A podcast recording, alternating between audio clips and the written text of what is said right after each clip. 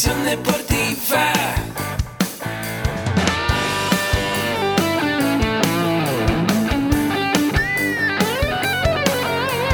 Yo soy Ahmed.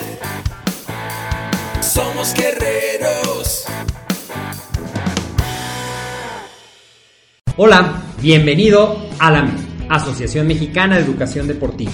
Soy el doctor David Lezama, presidente de AMED, y es para mí un gusto darte la bienvenida a estos podcasts.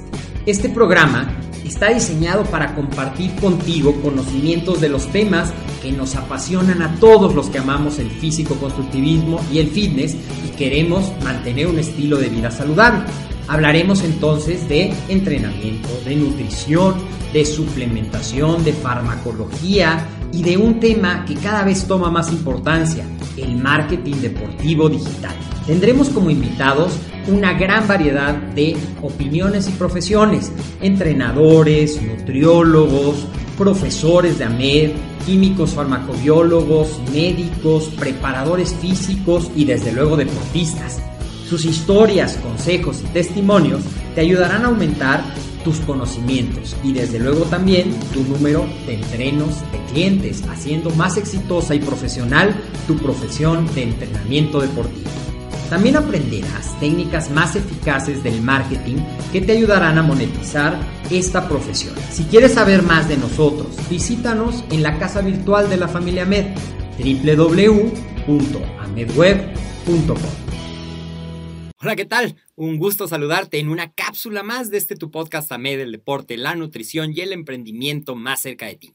Donde como tú sabes hablamos de temas de nutrición deportiva, de entrenamiento deportivo, de desarrollo personal y de emprendimiento deportivo. Yo soy el doctor David Lezama y el día de hoy quiero platicar contigo algo acerca de una pregunta que muy frecuentemente me hacen cuando damos los cursos para formación de instructores eh, de gimnasio, cuando hablamos de técnicas de entrenamiento, cuando hablamos de talleres de musculación.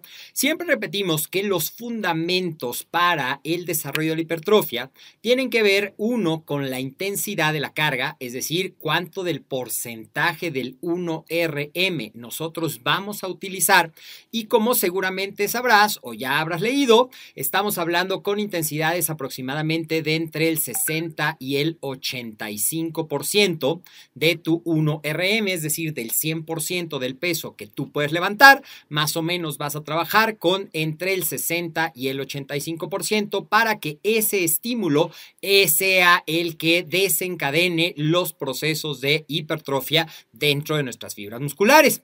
Otro de los parámetros que nosotros utilizamos dentro del entrenamiento de la hipertrofia tiene que ver con el número de repeticiones.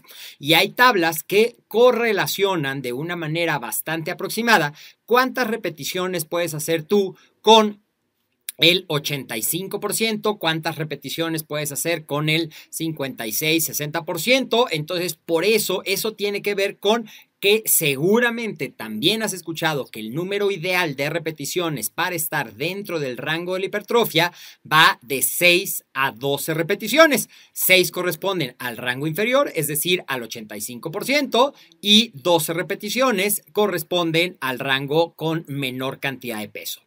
Eh, ¿Cuánto peso es el que normalmente tú debes de usar?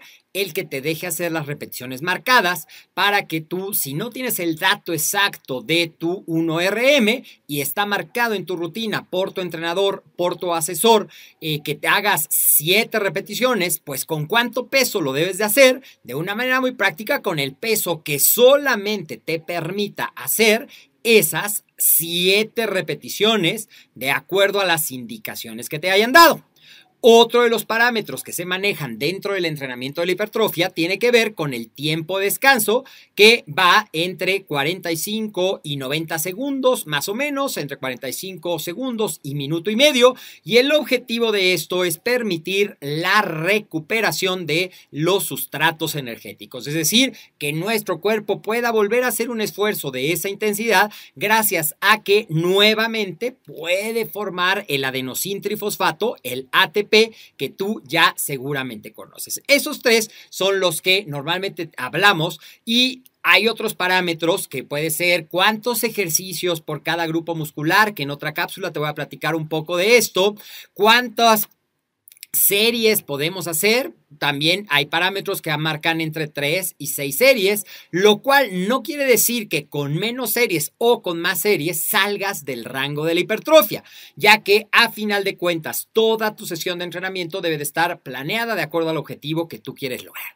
Pero algo que a veces comentan es que puede ser un poco aburrido si todas las semanas tenemos que hacer lo mismo. Y uno de los elementos que podemos variar para darle precisamente esa sensación a nuestro entreno de variedad, de cambiar el ritmo, es jugar con lo que conocemos como el tempo, es decir, el tiempo que tardamos en hacer una repetición o la cadencia de movimiento. Por ejemplo, normalmente hablamos de que eh, probablemente lo más normal es que tú tardes dos segundos en la fase de ascenso, dos segundos en la fase de descenso, si les quieres llamar así, o dos segundos en la parte concéntrica, dos segundos en la parte excéntrica, y a partir de esto que podría considerarse como el tempo normal, podemos utilizar muchas variaciones para poner estos elementos que cambien la percepción de nuestro entreno y que todavía lo mantengan dentro del rango de la hipertrofia y que incluso hay estudios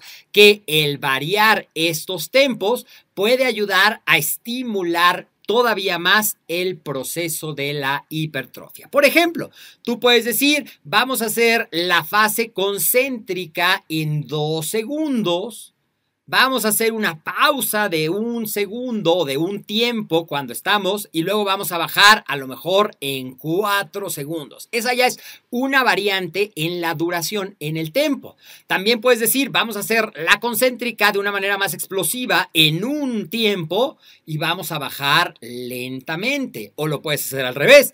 Vamos a hacer la concéntrica de una manera más lenta, a lo mejor tardando hasta cinco tiempos en subir y vamos a bajar en uno o dos tiempos. Todas estas variaciones te van a permitir jugar con esta variable del tempo y hacer más divertidos, por decir de alguna forma, qué es lo que tu cliente va a servir. También que vas a sentir que a medida que tú aumentas el tempo, vas a sentir que es mayor la intensidad de la carga, el volumen total, lo cual es cierto porque el tiempo bajo tensión en cada repetición va a aumentar y el resultado es que va a decir, wow, hoy sí trabajamos súper intenso.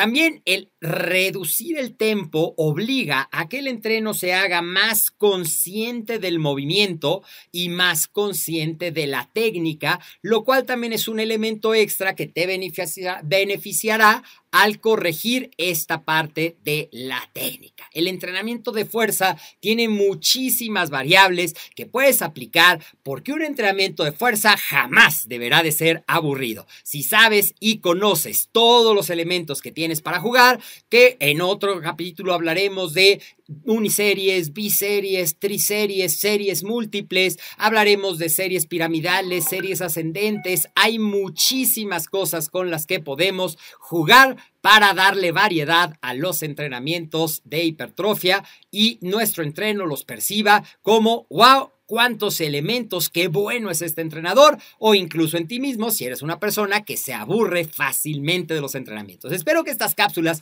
te estén resultando de valor y te invito a compartir esta información con las personas que sabes que también aman el entrenamiento de fuerza, el estilo de vida fitness, para que esta familia MED cada vez sea más grande. Recuerda que nos puedes escuchar en todas las plataformas o directamente en nuestro sitio www.amedweb.com. Y si quieres conocer más de cualquiera de estos cuatro pilares, te invito a que visites nuestra página, ya sea en Facebook, ya sea en nuestro sitio web, para que conozcas toda nuestra oferta educativa y cómo el aprender más te ayudará a mejorar tus entrenamientos. Nos vemos muy pronto.